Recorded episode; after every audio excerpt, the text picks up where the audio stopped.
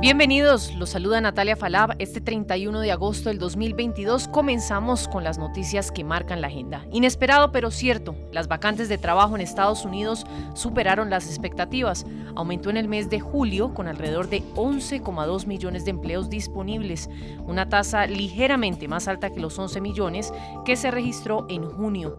Este incremento representó el mes pasado un alza de 300 mil posiciones según la más reciente encuesta de vacantes laborales y rotación laboral. Conversamos con el economista investigador asociado al Instituto Americano de Empresas, Stan Boger, para intentar comprender a qué se debe esta tendencia, sobre todo cuando la Reserva Federal no lo esperaba y más bien le apostaba a que sucediera todo lo contrario. La tendencia que hemos visto en los últimos dos años, em, un, montón de, de vacantes, o sea, empresas buscando a trabajadores sin realmente poder encontrarlos. Hay alrededor de dos puestos de trabajo por cada desempleado en, julio y es realmente uno de los síntomas que estamos viendo de una, de una economía sobrecalentada casi, eh, que es algo que también vemos en los números de inflación. Se podría decir que la confianza del consumidor se está recuperando porque vemos también que las denominadas renuncias voluntarias se mantuvieron y esto nos indica de alguna manera que la gente confía en que existe un mercado laboral fuerte y se puede dar, por así decirlo, el lujo de renunciar en parte porque hoy por hoy estamos hablando además de que por cada persona desempleada existen dos ofertas de trabajo. El mercado laboral sigue muy fuerte y claro, eso eh, inspira confianza, ¿no? Porque sabes, si, si pierdes eh, tu puesto de trabajo, será relativamente fácil encontrar un puesto nuevo.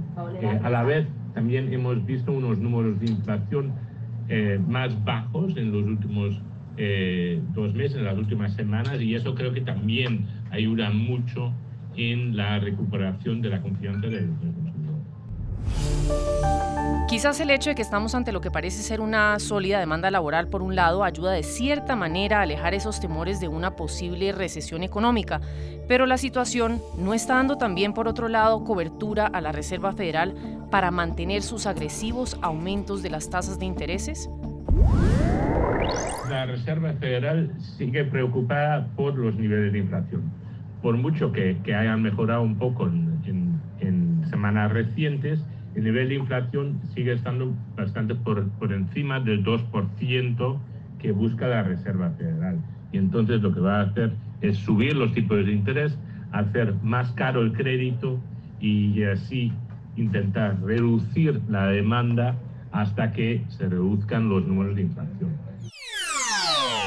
Estamos trabajando coordinadamente, en conjunto, para hacer las cosas bien, para abuenarlo todo y rescatar la tradición buena del contacto entre pueblos hermanos, entre países que son fundamentales para América Latina y el Caribe. Trabajaremos 24 horas, 7 días y los espacios de Venezuela en esta jurisdicción van a ser rescatados. Desde allí vamos a trabajar para atender todo lo que sea necesario, atender las relaciones entre nuestros países y los intereses de los venezolanos y de los colombianos que tienen muchos y buenos intereses en Venezuela los queremos más activos y más presentes. Pues con este tono del señor Félix Plasencia, embajador de Venezuela en Colombia, se van asomando los nuevos aires en las relaciones con Venezuela. Tras la reunión del embajador de Colombia en Venezuela, Armando Benedetti y Nicolás Maduro en el Palacio de Miraflores, inicia oficialmente una nueva etapa entre ambos países.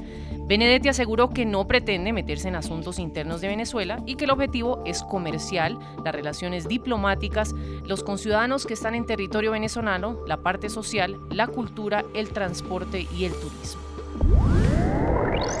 Las relaciones con Venezuela nunca han debido romperse. Somos hermanos y una línea imaginaria no nos puede separar, ni muchísimo menos una política pública de Estado como sucedió con el presidente Duque. Vamos a restablecer las relaciones con Venezuela.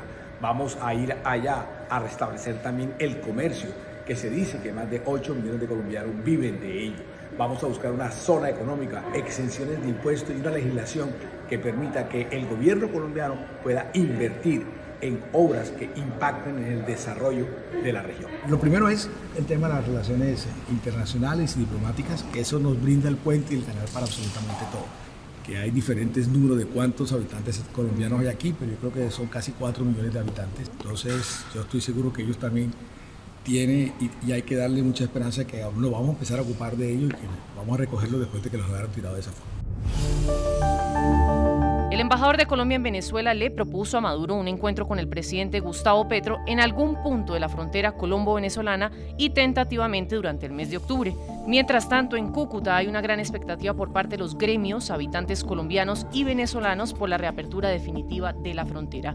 Esperan una reactivación económica que tenga cifras positivas y que mejore las relaciones entre ambos países se inicia el, tiempo obviamente de reconstrucción de estas relaciones económicas y diplomáticas, que esperamos que en la frontera eh, de manera muy ágil se restablezca el paso vehicular, el paso comercial por las aduanas, que significará el regreso de la legalidad.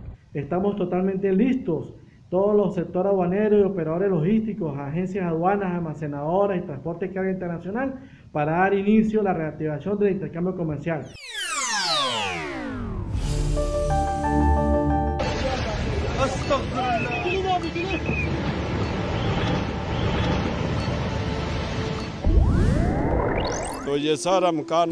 Aquí estaba mi casa, todo se ha ido, mis ahorros de toda una vida tras retirarme, los he perdido.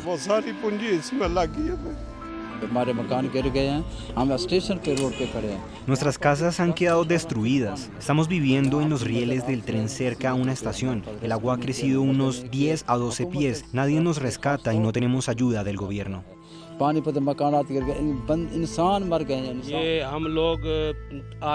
Ningún miembro oficial del gobierno ha venido.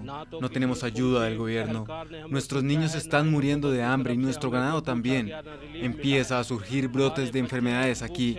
Hay mosquitos por todas partes y nadie se preocupa por nosotros. ¿A dónde debemos ir?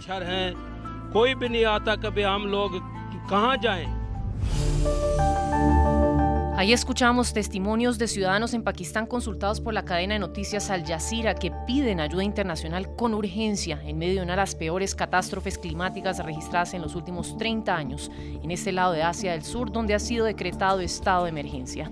Las severas inundaciones que se registran a causa de las lluvias monzónicas han cobrado la vida de más de mil personas desde el pasado mes de junio, entre ellas 348 niños, según reportan las autoridades locales, una cifra que seguirá lamentablemente creciendo con el paso de las horas. Al menos 33 millones de personas se han visto afectadas por la emergencia. Las provincias del sur están registrando hasta seis veces más del promedio de lluvia habitual. La ministra del Cambio Climático de Pakistán, Sherry Rehman, hacía este balance sobre la situación que hoy se está viviendo en momentos en que la ONU y el gobierno pakistaní lanzan oficialmente un llamamiento por 160 millones de dólares para financiar la ayuda de emergencia. Pakistán está atravesando por una catástrofe climática seria, una de las más duras en la década. Estamos en el momento del punto cero del límite de los eventos por el clima extremo, con una implacable cascada de temperaturas récord, incendios forestales, inundaciones repentinas, múltiples apariciones de lagos glaciares, desbordamientos y ahora el monstruo de las lluvias monzónicas que esta década está causando estragos imparables a través del país.